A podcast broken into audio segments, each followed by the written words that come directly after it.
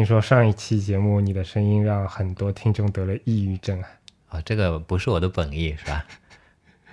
再次跟大家解释一下啊，那个上一期因为利昂所所支持的球队阿森纳输的非常的惨，哎，其实不是的，其实不是的，那是为什么？我是一个荣辱不惊的那个老牌的啊兵工厂的球迷，嗯嗯这种场面我我又不是没有见过，是不是？二二比八什么一比六不是这样子的。我我那一期在录节目的时候，只是觉得坐着很舒适，是吧？然后慵懒的这种感觉。然后那天我们录音录音的那个时间呢，也蛮晚的。嗯，对。呃，我我是骑着小牛过来的，啊，稍其实你有没有发现，其实跟今天的没有任何差别今天时间比较早嘛，是啊？吧？好好好。所以那天比较慵懒一点。不过有个坏消息是，那个本周阿森纳虽然赢了，但是我魔被逼平了，所以所以可能没关系，没关系，大家。体验一下我的质疑效果了。你你魔也你魔也对吧？沉寂了两三个赛季了，相信你也已经有一些相相应的这种心理的这种准备了，是吧？那在开始正片之前啊，我们照例来一个小小的广告。大家知道我们呃我们的节目在正题之前啊，不是道歉就是广告。刚才道歉已经对吧？啊，逃过去了，那么广告来了。嗯广告就是在本周二，苹果的那个秋季发布会前一个小时开始，嗯，我跟利亚会进行我台史上极有可能是第一次的两个人都整齐到场的直播。嗯极有可能嗯，对。那跟大家再 double check 一下时间啊，时间是这样的：北京时间九月十二号晚上二十四点，嗯，或者说九月十三号凌晨零点开始，嗯我们会进行直播。然后那个发布会的开始时间呢是在一个小时之后，也就是一点钟，晚上嗯一点钟。那这一个小时里面，我们会跟大家聊一聊那个扯扯扯谈一下嘛。有有朋友可能问，为什么这次把那个时间缩短到只有一个小时？综合了各方面的因素，是吧？啊，你你太会说那个官方辞令了啊！呃，主要我其实我个人你看我适不适合去中国外交部啊？嗯英语不行啊，我也没看他们说英语啊。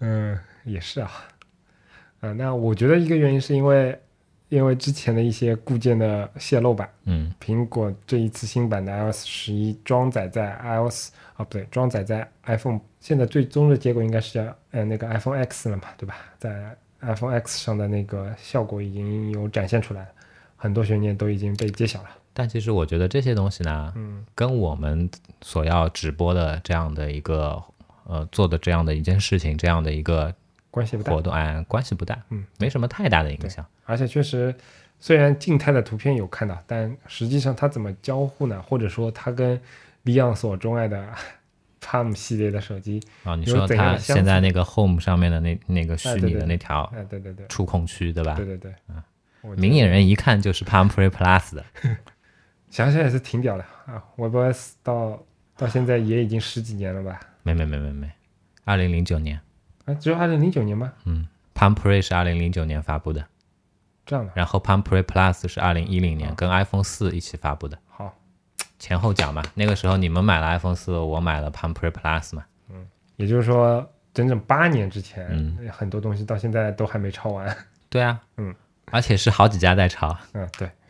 好，那引出了我们今天的话题，对吧？嗯对，今天我们就想说一下那个那些令人怀念的、令人唏嘘的、远去的那些数，码产品。对，听一段音乐之后，让我们进入尘封的历史。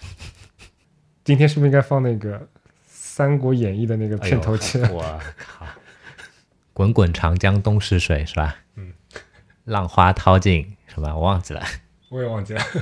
然后什么？话说天下之事，合久必分，分久必合。哎呦，北欧菜来了！我初中的时候《三国演义》看了三十几遍，你是指书翻前后翻了三十几遍吗？嗯我太牛逼了！那时候很喜欢嘛。那时候玩《霸王大陆》，你知道吧？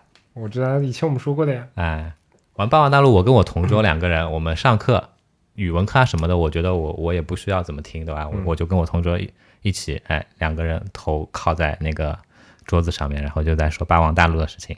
我们那个时候几乎可以把这个游戏里面所有的武将全都背出来了，你知道吧？好，你牛逼！又跑题了。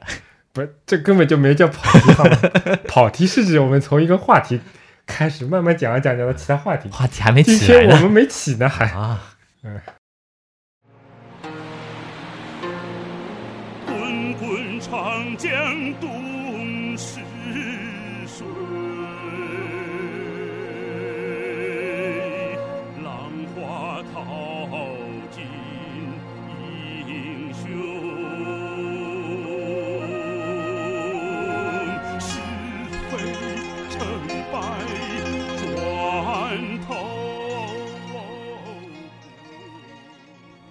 哎，不过讲到霸王大陆这个东西，我觉得其实也是有关系的，跟你第一次玩的手机有关系吗？都有关系。嗯哼，我跟你说，我之后我之后就是在把玩这些电子产品啊什么什么的东西的时候呢，我都有一个宗旨，要装一个模拟器。差不多吧。嗯比如说啊，第一代 PSP 嗯，那个时候它号称一代神机嘛，嗯对吧？除了除了玩游戏不行，什么都行，对吧？很多人拿它看书啊，嗯然后听 MP 三啊，对，然后看电影啊，什么什么什么的。嗯我那时候就装了一个 NES 模拟器，在上面天天玩《霸王大陆》。可以的。后来什么 No Nokia 的什么什么 N 七零啊，什么手机，那个时候都是可以装 NES 模拟器的嘛。嗯，对，反正就这样。对我来说，对吧？有有有时候有些追求，好像就是十几年来也没有怎么变过，不过就是设备变了。嗯，我现在追求的是，我我希望有一个有一个我手持的可以随时随地携带的这样的一个设备，可以玩足球经理的，啊，已经梦想达成了。啊，梦想达成了。虽然会经常发热，对吧？啊马上入冬了，情况会好一点的。嗯，哎呦，好，刹车刹住是吧？开始今天的正题。嗯刚才刚才其实有讲过了，我们今天想讲一讲我们经历过的一些，现在其实已经呃离开人们视野了，嗯然后呃不再受人关注的，不再怎么受人关注的，但是在当年也是，一代传奇。哎、曾经是曾经也也算是，呃，在某些方面可能比较比较突出、比较比较有意思的一些相应的这种电子设备、电子产品。先从哪个开始呢？先从哪个开始呢？嗯，要不先从我们用的第一台手机开始讲起吧。你第一台是什么？跟很多人不一样，你们第一台不是 Moto 就是诺基亚，对吧？啊，对，我第一台是爱立信，我第一台手机是爱立信的 T 二十。嗯那个时候为什么买它呢？其实我那个时候是非常非常喜欢那个呃当时金城武代言的 T 三九的，啊，金属的外壳，对吧？然后非常小巧，嗯，鲨鱼鳍的那个、那个、那个、那个天线，嗯，当时就觉得好，很很帅嘛，但是太贵了，啊，太贵了。对于一个对于一个当时还在念中专的这样的一个学生来说，根本就是达不成的愿望。所以退而求其次，买了一台它 T 系列最便宜的，当时我记得多少钱？七八百块钱，七八百块钱。拿现在的话说就是，对吧？呃，年轻人的第一台手机，T 三九青春版，啊，大家可能有听到背景音当中有一些键盘的声音啊，那是因为这期节目，呃连主播也开始自己找那个参考链接了。姐姐，你第一台是什么？我其实也是刚刚查了一下才知道那个型号，因为诺基亚的型号 比较乱嘛，嗯就是那个数字其实没有说，就是嗯大或者小或者什么开头。以前是有的，但就后面，尤其你看它现在复刻出来那些手机，又也又套用以前一些嗯，命名规则，所以我已经完全搞不以清楚。前是以前是三五六八，就跟宝马什么三五七嗯系一样的是吧？对，反正我的第一台是那个三幺零五，嗯啊，刚刚看是三幺零五是吧？嗯，我也不知道，要不你再搜一下，我刚刚又搜了一下，确认了一下，我的第一台手机就是诺基亚的三幺零五。嗯。这个反正那个时候，身边周围的这些朋友，嗯可能第一台手机基本上就是诺基亚或者或者摩托的。对，哎，你怎么不问我呢？问你什么？你为什么要用爱立信是吧？刚刚不是自己说了一些原因了吗？我我刚说了吗？你说了，我说觉得特别帅嘛，啊退而求其次嘛。啊这个是这个是买时候买的时候做抉择时候的这样的一个原因嘛？为什么买 T 二零对吧？嗯，但是为什么用爱立信呢？其实也是有原因的。为什么呢？嗯、两个原因。嗯当时我我堂哥他在爱立信工作，啊，所以呢，有折扣价。呃，不是折扣价，所以呢，我今天就没猜对过。我就很早接触到爱立信的手机嘛，嗯他那时候经常拿那个什么 T 二八，呃 T 三九拿回来玩嘛，然后我就我就觉得非常帅，这是一个原因。嗯还有一个原因是，我我们之前节目里也有介绍过嘛，我有一点点的这种强迫症，嗯，你记得吧？哦，当年我们用的这些手机还都是单色屏幕，对吧？它背后发光的话是是那个液晶屏后面通过那个灯泡，嗯几就是一几组这样的灯泡去去给它照明的。那你记得吧？之前 Moto 也好啊，或者说是诺基亚也好，他们的手机你点亮屏的时候，后面的布光是不均匀的。啊，对，非常不均匀，哎你都能数出有几个灯泡。哎，诺基亚特别是诺基亚，非常明显的看到那个就是边缘我给大的那个，家那个口述一下李阳脸上那个鄙夷的表情啊 这个是我非常不能忍受的。啊但爱立信的屏幕比他们好，啊！爱立信的布光非常的均匀，虽然它后面也是灯泡，但是布光非常的均匀。不过想想这个时代变化也是挺惊人的。嗯你说现在虽然时不时的还是有手机一些质量问题产生那个背光不均匀的这种情况，嗯但是总体来说，这已经跟短短大概十几年前那种情况完全不一样。嗯，那时候的屏幕放到今天的屏幕比，这几乎就像是，呃，实验室里面的那种 那种那种扫描仪跟跟我们现在的平板液晶显示器的一个差距，非常惊人。才多少年，对吧？嗯，哎，这个科技产品的这样一个更新换代的这个速度真的是非常了不起。嗯啊，人类其实，人类其实它的整个的这样的一个发展速度，真的是几何式的这样的在往前进的。嗯，所以我觉得我们还是挺幸运的，哎，正好在一个类似于拐点的地方。对对对，我一直觉得我们这个年纪的人，既不幸又幸运，嗯，对吧？有很多相应的一些呃不太好的事情呢，也被我们遇到了。但是呢，作为幸运儿的话，我们又接触到了一些现在就说比我们可能小个十几岁的这这这辈人，他们之前就说没有接触过的一些东西，我们也接触过。嗯，那接着说啊，刚才有讲到爱立信的这个手机嘛，不管它 T 二零也好，T 三九也好，它是它的形式就是那种半翻盖式的，嗯它的翻盖压住屏幕的一部分，对吧？然后同样采用半翻盖式的这样的一个设计语言啊，这样的一个造型的呢，还有一家索尼。我当初也很喜欢索尼的手机，索尼自家品牌的。那个时候，哎，很巧，它的型号也是呃十八、二十八这样子。嗯，C 二十八，超帅，类似金属的请允许我再打开那个百度搜索一下。你继续。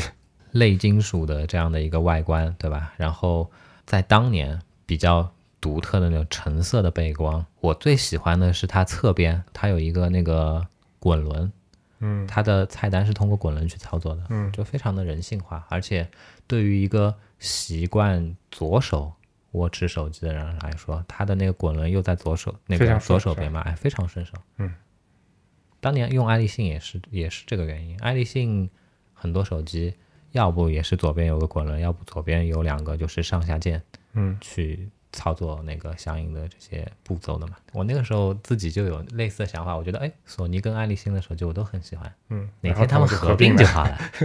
哎，谁知道后来真的合并了，对吧？哎，他们什么时候合并的？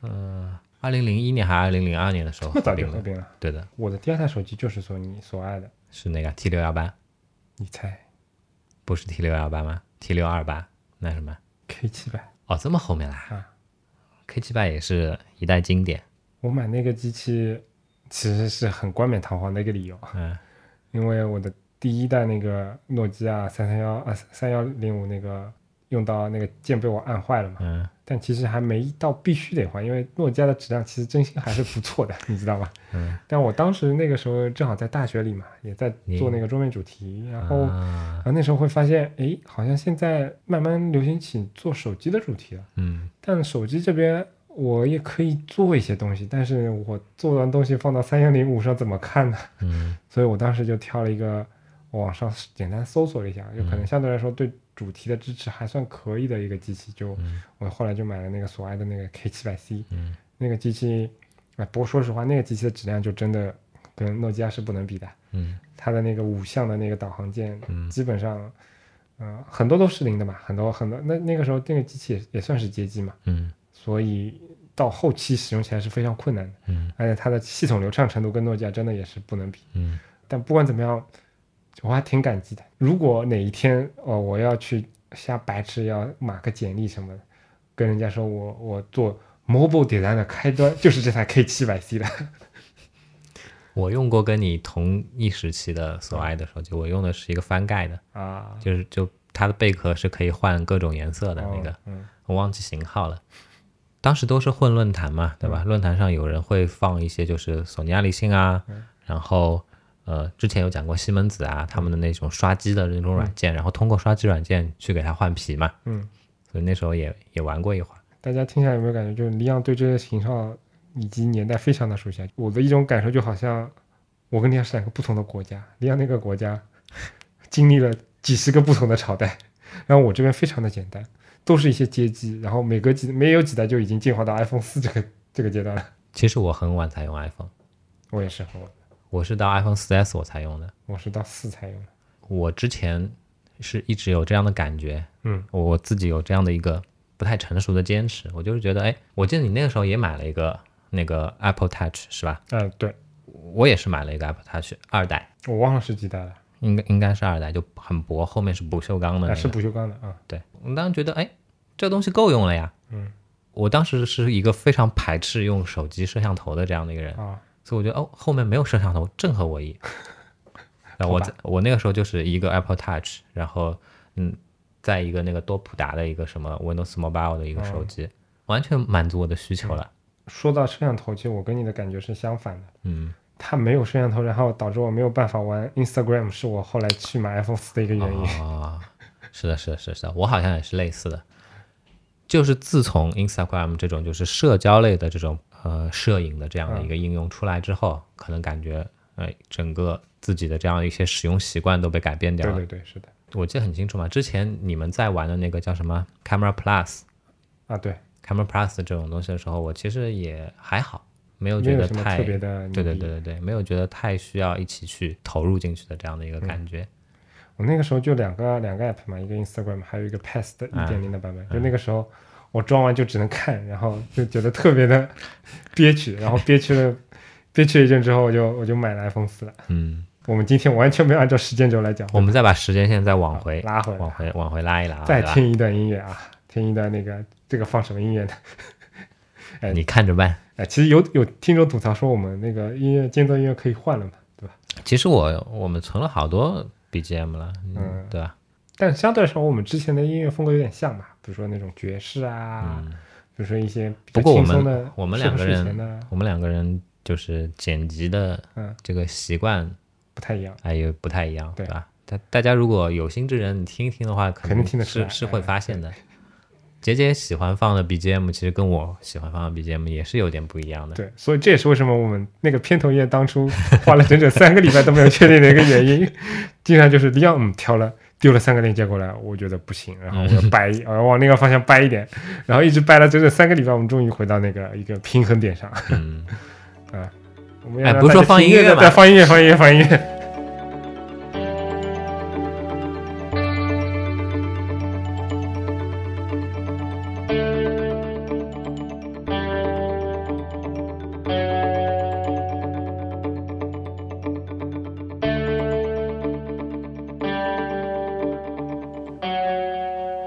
接着还是先把那个时间再往回推个几年，对吧？嗯，刚才有讲到，当时我还是在念那个中专嘛，我当初是念了一个服装设计的这样的一个学校。嗯，哎，很巧，我学校边上有一条路、叫虬江路。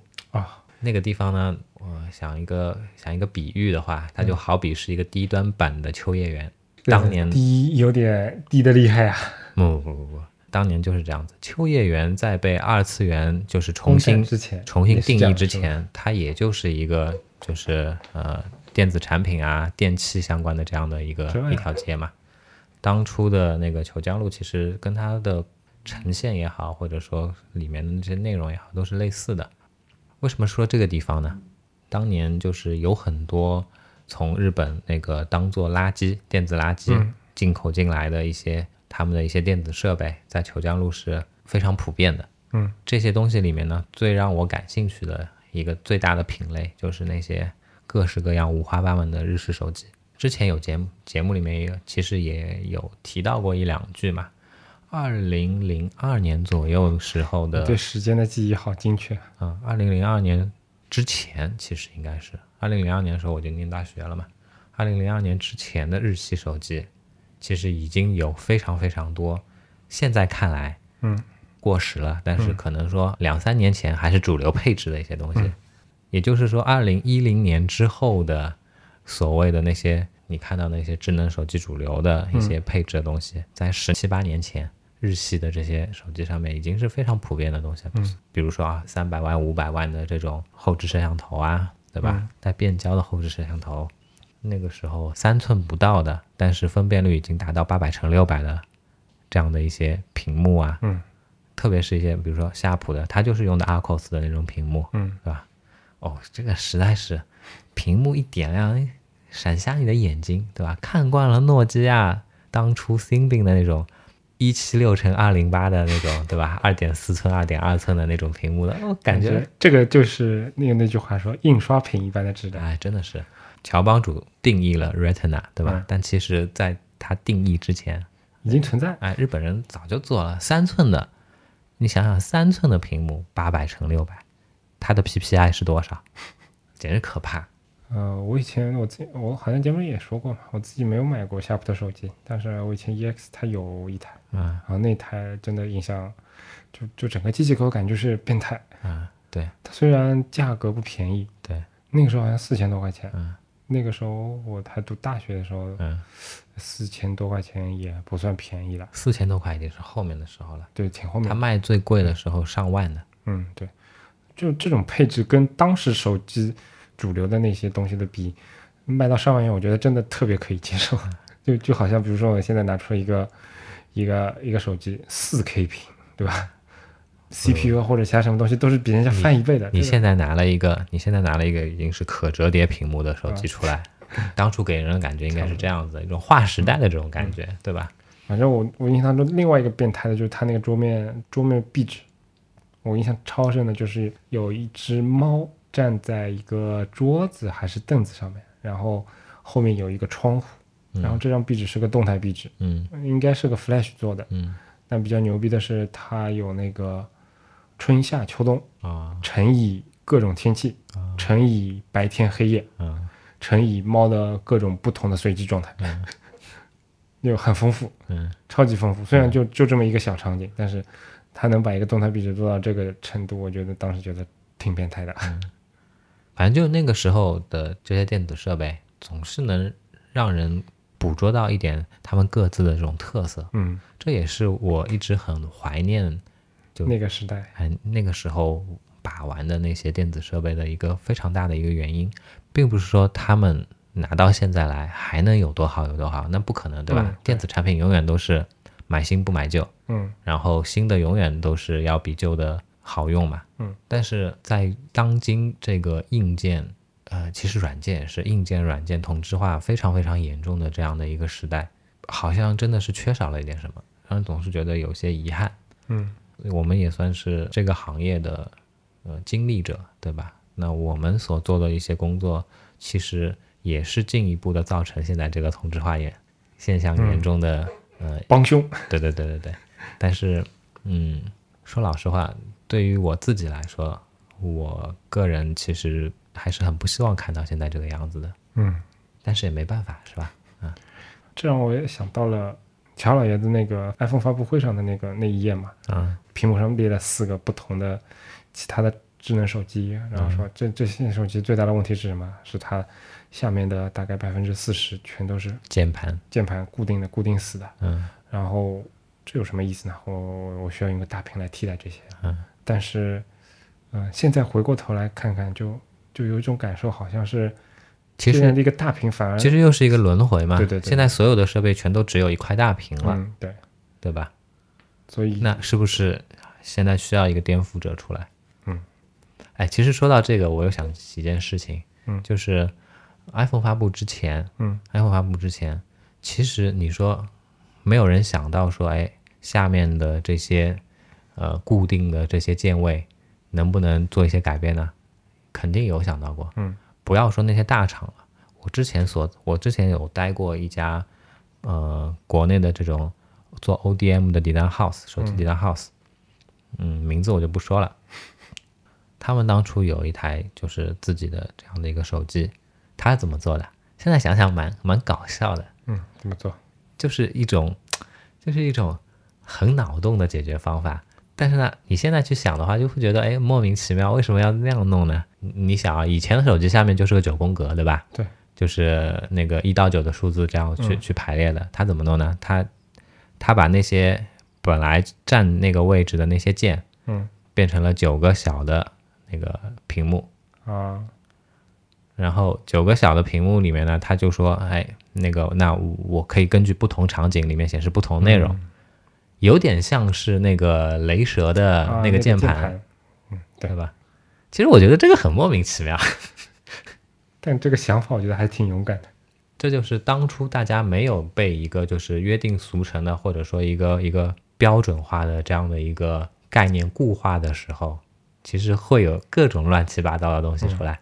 其实以前国内山寨机时代的时候，有很多让人觉得哎眼前一亮、很搞笑的那种东西，但其实真的，这这是一些这是一些小心思，是吧？现在这些小心思，嗯，看不大见了。嗯，什么打火机手机啊，对吧？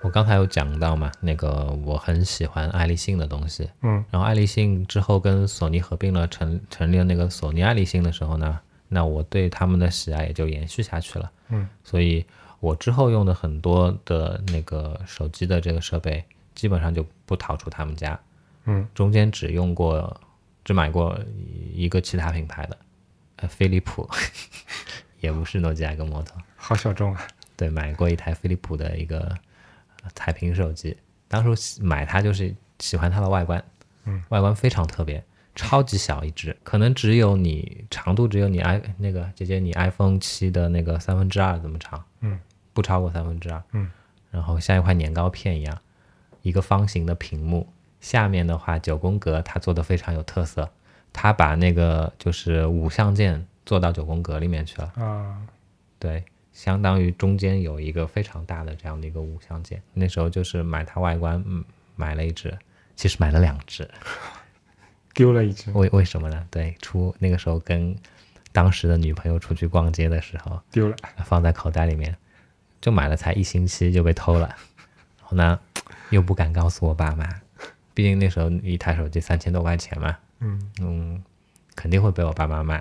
那怎么办呢？当时在还在贝塔斯曼书友会打工，就跟当时的同事借钱，说：“哎，我把我的工资卡放在你这边，你先江湖救急借我用一下。”去买了台一模一样的，现 在想想很心痛，这是我一辈子的痛。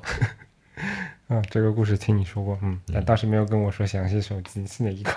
啊，说回来啊，那个当时的关注就一直在爱立信家嘛，对吧？当时其实让我最魂牵梦绕的是哪个设备呢？P 九百，或者说 P 九百系列的一系列的这些，嗯、那个 PDA 的手机，嗯我真的觉得很惊艳。那个时候，嗯虽然比不上那些就是纯种的、纯血的这个日系的这个手机啊，但是 P 九百当初在大陆你拿出来的话，也是一台不无论是外观还是配置都是非常令人羡慕的这样的一个东西。可能今天要找很多翻很多老手机网站找大图了。说到 P 九百，可能可以岔开一点了。可能稍微上一点年纪的朋友，你们都会知道，就是当初上一个世纪的智能手机，嗯，是有两大阵营的，嗯，其实三大阵营，但是在国内，当初最厉害的那个呢，名气最小。嗯那我先说一下，当初最厉害那个就 Palm Palm OS，当时是呃有一段时间他进过国内，跟那个中兴有过合作，然后贴中兴的品牌卖的。但是呃好像销量不好还是怎么的，反正就很很快就退出了嘛。那当初在国内知名度也好，使用的人数也好，最多的还是诺诺基亚的 Symbian，微软的 Windows Mobile。Windows Mobile 那边呢，那最出名的就就是现在的 HTC，对吧？以前在国内它是用了一个叫多普达的品牌，嗯，然后今天说了很多，可能有有很多年轻的朋友完全不知道的东西，是吧？多普达，这都什么年代的事儿话说那个时候觉得多普达的 logo 还蛮好玩的，啊？好多小圆拼起来对的嘛，吧？对对对对，啊，我想说的是 Symbian，嗯。就是大家都知道，在上个世纪的诺基亚的它的一系列的这些所谓的智能手机上面跑的都是 Symbian 的 S 六零第几版第几版的这样的系统，对吧？但是其实呢，Symbian 不只是诺基亚一家用的，嗯，同样索尼爱立信它也是用 Symbian 的，但是呢，他们就是上面表现层的这个 GUI 换掉，是不一样的。索尼爱立信那边呢，它是有一个叫做 UIQ 的这样的一个一套 UI 的。为什么呢？它这套东西是跟诺基亚最大的不同是它支持触控，它的主要操控方式是通过一支触摸笔。嗯，虽然后面诺基亚出的手机也支持触控了，对吧？但是最早的时候是只有 UIQ 这样的一，就是这个版本的分支是支持触控的，嗯，这个版本的 Symbian 这样的，对，长知识了。啊，看了一下小抄啊，没有说错。我会剪掉的。刚才有说嘛，P 九百是一台 PDA 的手机。嗯什么叫 PDA 呢？就是掌上助理，对吧？嗯，Personal Digital Assistant，哎，对对对对对，PDA。嗯，当初对 PDA 这样的一个品类的电子产品也是非常非常感兴趣的，嗯也是拜我堂哥所赐。他也是一个经常喜欢就是摆弄这些电子设备的这样的一个人嘛。然后我经常看到他，哎，今天换了一个戴尔的 Windows Mobile 的 PDA，过两天呢卖掉了之后又换了一个惠普的，当年惠普的那个 PDA 也是非常有名的。嗯。再过两天呢，又换了一个 Palm 的，嗯。所以就就觉得他一直在玩这些东西呢，我耳濡目染的，我也嗯。渐渐的产生了非常非常大的兴趣。但是你知道，那时候还在念书，没没钱，很穷，我买不起那些东西，那些东西是。也是动辄是五六千块钱朝上的、那个时候。我我我也记得那个时候，我初中的时候，那是几几年啊？九几年了，啊，九十年代末，千禧年前后。嗯那个时候，大家大家上英语课带什么？都是文曲星。嗯，跟文曲星竞争的另外一个牌子叫什么来着？我现在一下子想不起来了。快一通，啊，有快对对，快一通。嗯，你记性好好。嗯 反正基本上逃不出这两个品牌。嗯，突然有一天有个同学带了一个，诶，我操，上面有根天线的，诶，我操，有个大屏的，嗯，诶，我操，还有个笔的。然后我那个时候我完全不知道，那个时候好像还不叫那个胖吧，Palm 的历史，我觉得我们可以拿一期出来好好讲一讲。啊，叫 Spring 什么来着？Handspring，啊，Handspring，对对对。然后那个同学拿出一台这样的一个 PDA，然后哇，震慑全场啊！想想当年，我觉得那那个时候我自己连电脑都没有，他已经有能够掌上电脑，然后我当时就觉得好土豪啊！其实这段历史跟我觉得跟跟乔帮主的生平也蛮相似的。反正我们这个留到留到我们下一期再讲，对吧？我我我们这个系列可以做很很久很久。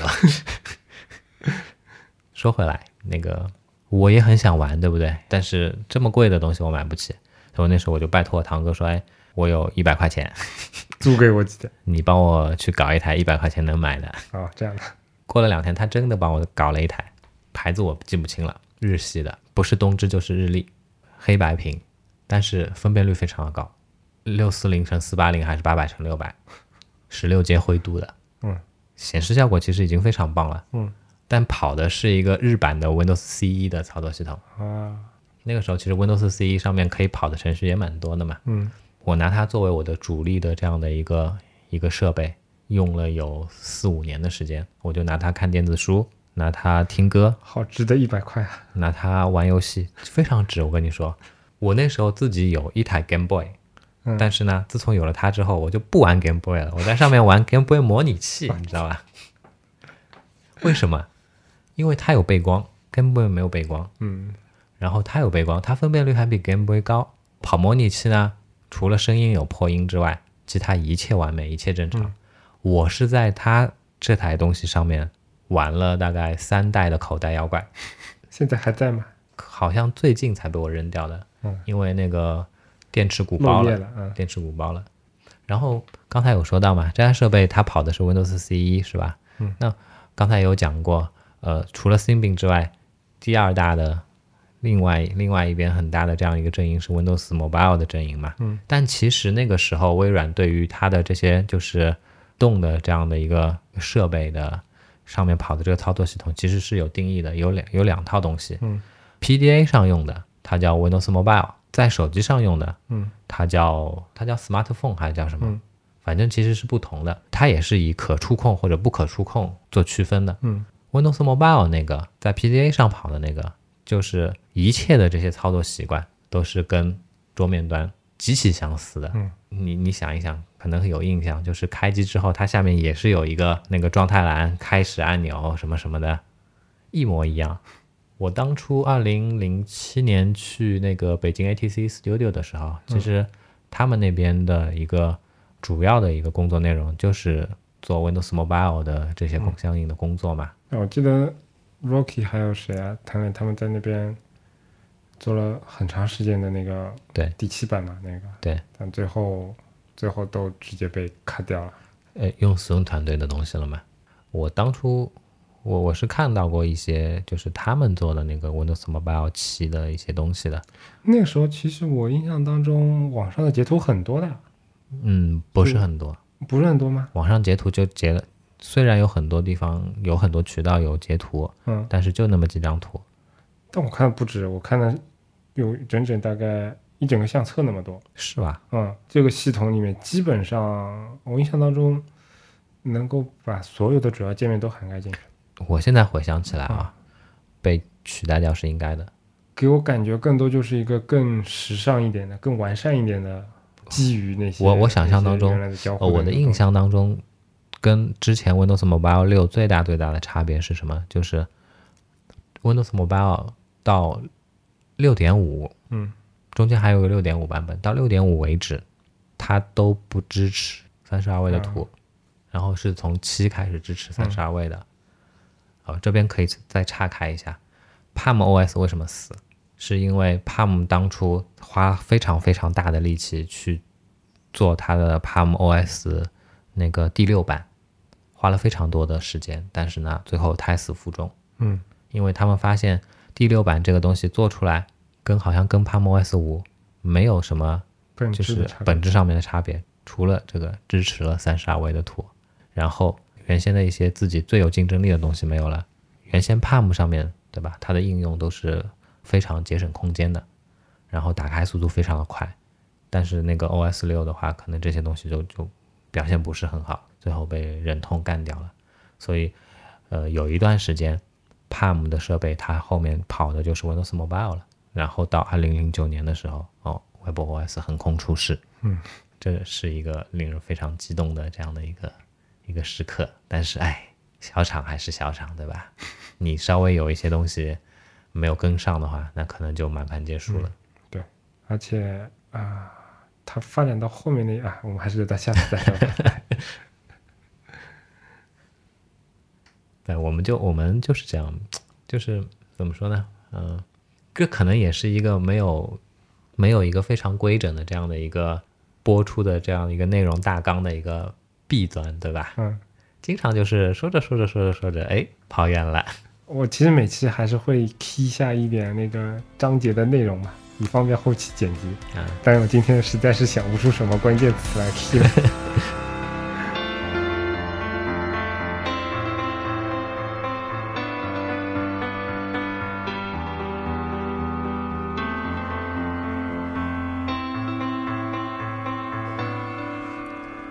后就差不多念大学，大学毕业的那段时间，然后那段时间的话，呃，我的手机也不争气的换到了诺基亚，就被诺基亚的那台游戏手机 Engage，你你买的是那个 Engage 还是那个？我买了 Engage QD。啊 QD 那其实我非常喜欢 Engage，但 Engage 好像没有行货，那个时候啊，是吧？我不记得。我记得 Engage 是是没有行货的。然后我超级喜欢他那个接电话的那个方式，那是那个窄边那个，哎，对对对，特别屌，感觉。不知道大家有没有看过那个周星驰的那个《零零发》还是什么？啊、那里面不是一个特工，就是接电话。呃，他看上去，他看上去像一个电吹风，其实他是个刮胡刀。对对对，就是那一段。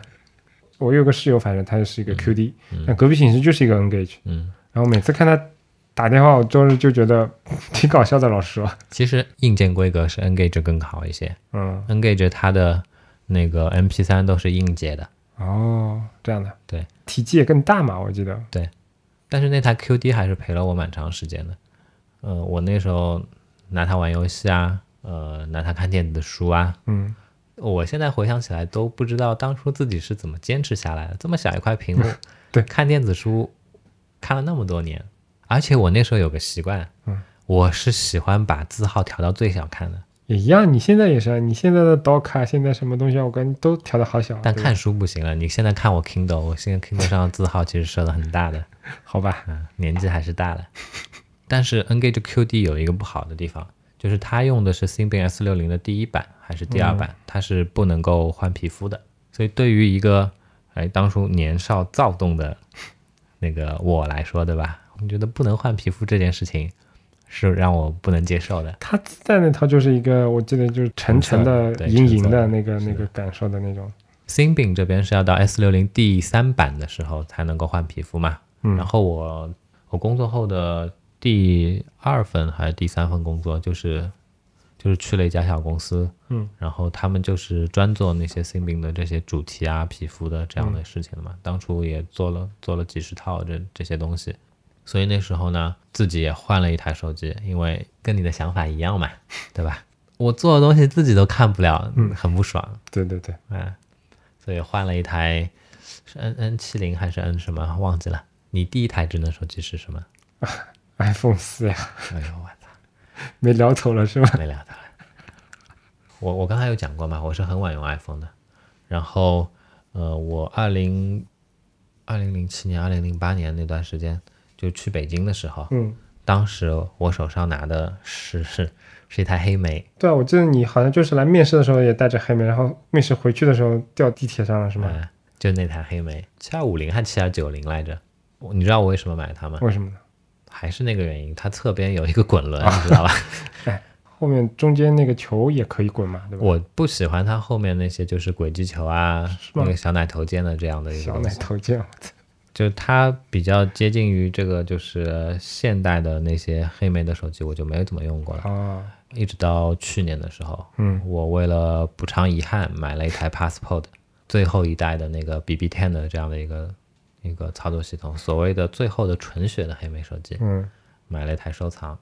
说实话，BB Ten 其实从操作上面来说，其实已经是一台蛮现代的这样的一个操作系统了，嗯各方面东西都不弱。嗯但但是，哎，它的时代已经结束了嘛，对吧？发布也不过就是苟延残喘一下，再也无法阻止 iOS 跟 Android 的这边两家独大的这样的一个局面了。你想要在夹缝中生存，都是不可能的事情。嗯，回过头去想一想，就是 iOS 这边就抛开不谈嘛，对吧？但是现在回过头来想一想，以当时的技术背景，嗯或者说资金雄厚程度，嗯甚至是你自家的生态环境来说，嗯，其实能做安卓的人还真的还是有其他几家的。你是说要做到安卓这样一个体量的是吗？对，是啊，但是，但确实是只有谷歌是说的事后诸葛亮一点，就是他其实是完全看清了背后可能的嗯一个一个样式，哪怕他、他做的第一版本不完美，哪怕他的那个一些东西看起来其实不是那么好，其实 Android 是要到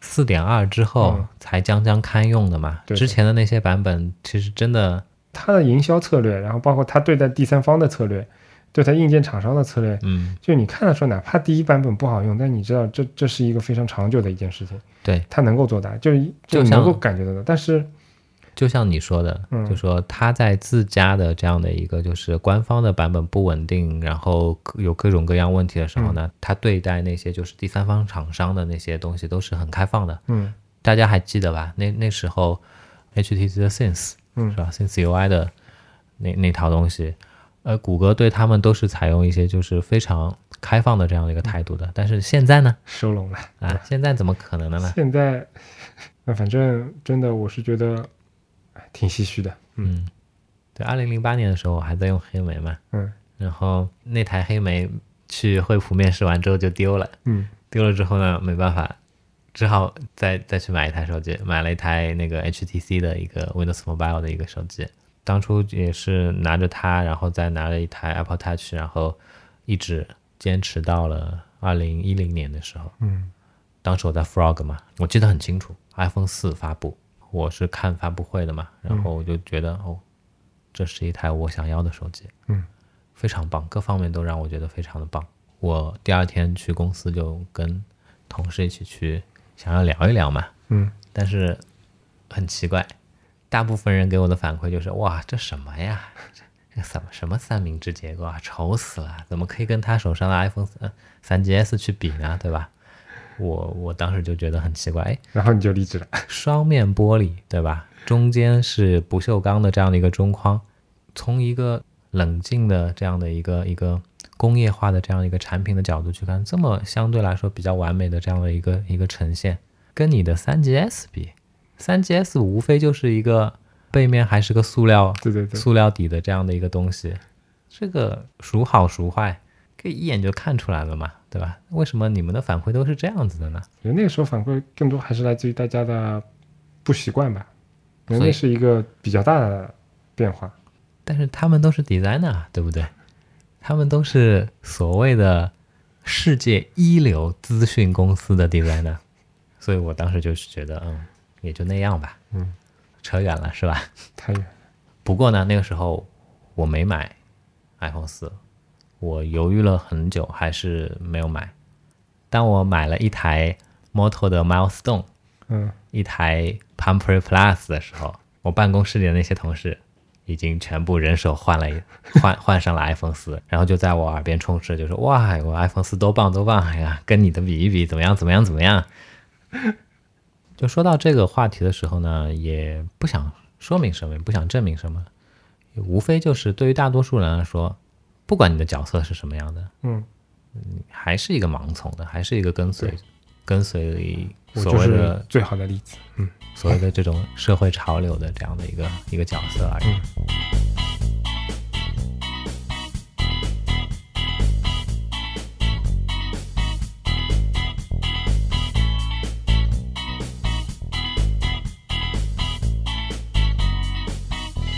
既然你刚才有讲到新的 iPhone X 了嘛，对吧？嗯那我们先作为那个发布会的这样的一个直播的一个预热嘛，我们先先聊一聊。哎，好啊，好吧，你从现在的各种渠道的这些泄露出来的这个元素来看的话，你觉得这台设备怎么样呢？从内心深处，你接受这种异形的异形切割的屏幕吗？内心我不接受。嗯，我能接受异形切割的屏幕，但是我觉得它切的有一点 让我无法接受。因为说白了，我是这样的，就是我对于工程来说我不太懂，嗯。所以对于比如说顶部的那些临近感应器啊、嗯。摄像头啊，嗯。还有那个环境光传感器啊这些，嗯。我一直有个疑问，就是呃，能不要这些东西吗？就比如说，可能临近感应器啊，或者说环境光这些东西，其实尺寸可以做到非常小嘛。嗯。然后前置摄像头，我觉得前置摄像头这本来就是一个非常不完美的东西，尤其是作为男生，我完全不自拍的一个人来说，这个东西对我来说没有什么意义。嗯所以我觉得为了这些东西做这么大的一个牺牲，值得吗？我心里会有这样的一种声音啊。嗯做这些改变其实还挺大的，甚至影响到了它的不只是硬件，影响到它的交互，对吧？嗯但你可以想象得到，以人类现在的，就像我前面说的，以现在的科技发展速度来看，这个刘海早晚会是没有的。嗯那为什么我们为了提早一点进入这个时代，要做这么大的牺牲？我可能会有这样的感受。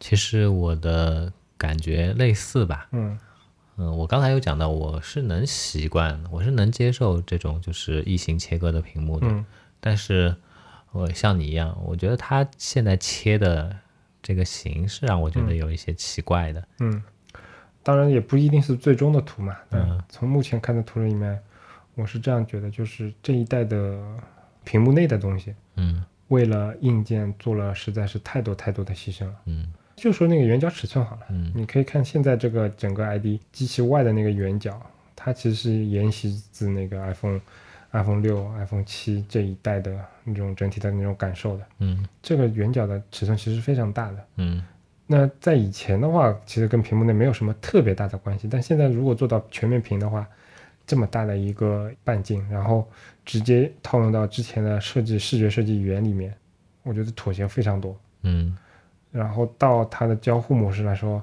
妥协可能就更多了，对吧？嗯比如说之前一直在讨论的，那中间有个刘海遮住的时候，那左右两边原来显示的一些信息怎么排布啊，或者说是不是要额外加一些什么内容等等的这些，我就会觉得妥协比较多吧。而且你看它的那个效果图，老实说，我觉得做的不是特别特别完美，嗯，因为我很讨厌是说左上角右上角那部分，屏幕已经是这么大的一个圆角，但是它那些元素又又又因为刘海的原因，所以必须得要靠近边边边上那种那种感受，嗯。然后整个的那个向向上向左以及靠近那个圆角的嗯最近的那个点的那些那些关系，我觉得不是特别的和谐，嗯。我看着我会觉得不是很爽，嗯，也是。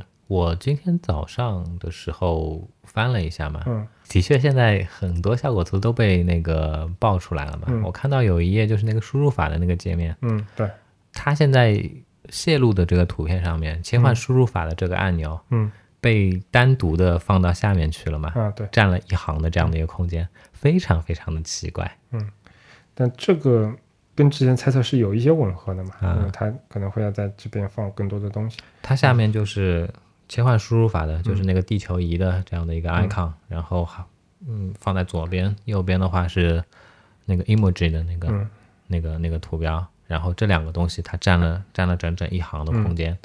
从我自己来说，我觉得这个布局是是非常不优雅的，但是它现在就变成这样了嘛。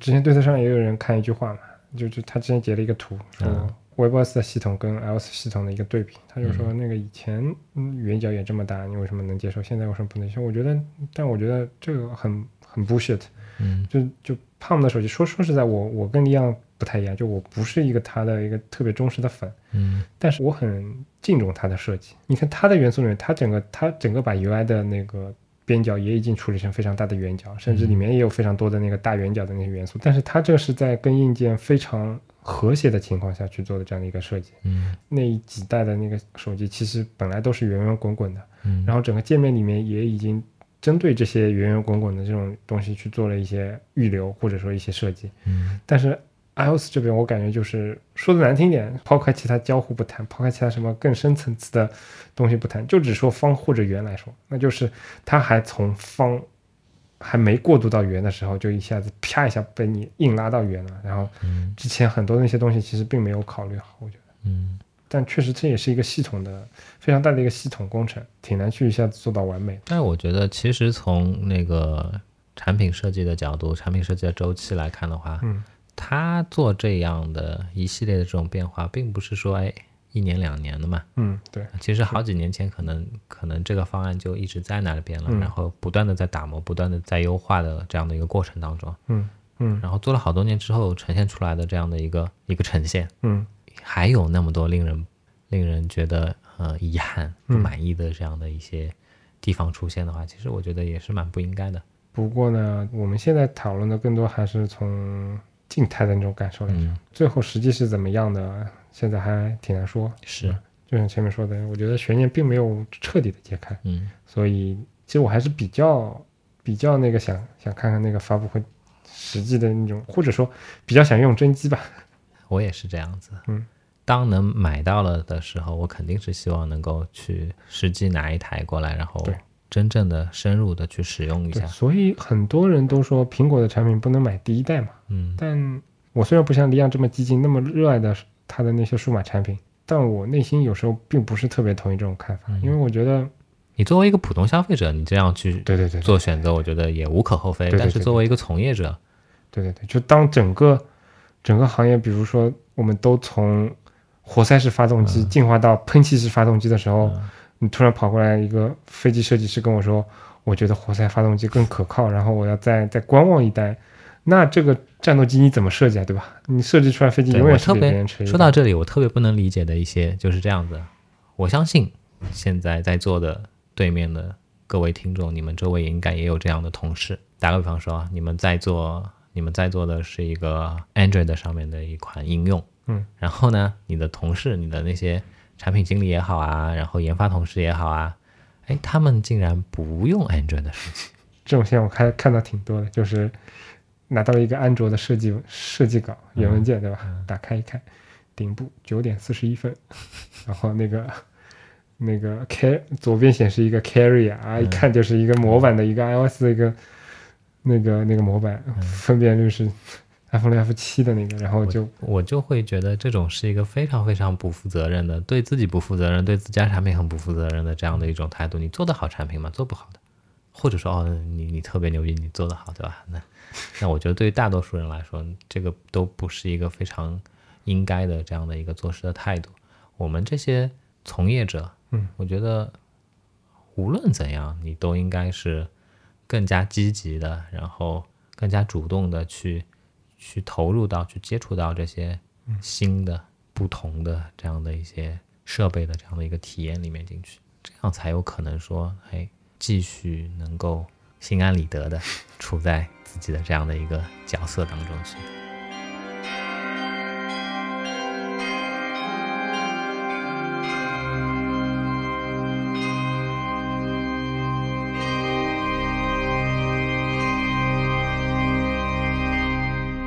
之前的节目里面也邀请大家参与了我们的两个问卷调查，嗯。分别是关于培训以及关于那个线下活动的志愿者报名。是是杭州的线下活动，啊，对对对，非常抱歉，因为之前可能时间的关系，然后我们也没有根据大家留下的那些线索，呃，留下的那些联系方式来跟大家进行进一步的沟通。嗯然后在本周开始，我们可能会陆续去来找大家，然后谢谢大家的热心的配合吧。嗯还是能够收集到一些原始数据的。虽然我发现我在制作这些表格的时候是有一些疏漏，但是我们还是非常严重的纰漏，但还是有进一步交流的机会嘛，对吧？做一个预告吧，在十月二十八号我们两周年的时候，我们会有一次在杭州的线下活动。嗯嗯，线下的那个生日 party，啊，生日 party 啊。至于怎么趴啊，我现在还在策策划当中啊。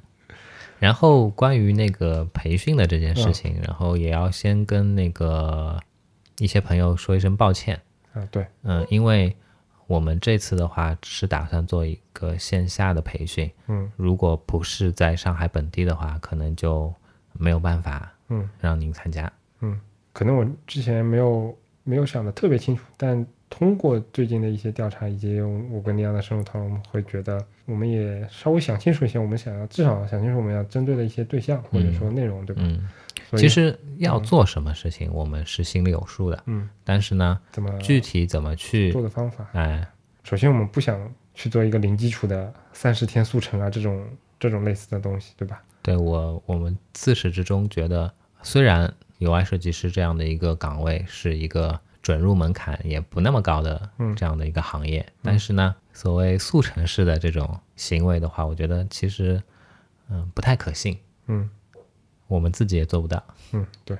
总的来说，要一些听众朋友抱歉了，我们即使接下来会去做这个事情，也不会面对比如说学生啊，或者说没有经验、没有相关从业经验的人来、嗯来来做这件事情。嗯其实我跟利昂也捋了一下，就是我们自己在公司里面，比如说培养新人什么时候做的一些事情。但我们在公司里面经验，说实在的，以我我跟利昂所所在的公司，也不会去招一个完全不懂行的人来做这个事情。是，哪怕去做校招，也肯定是招相关行业，并且几乎是挑挑选过、层层挑选过的，对吧？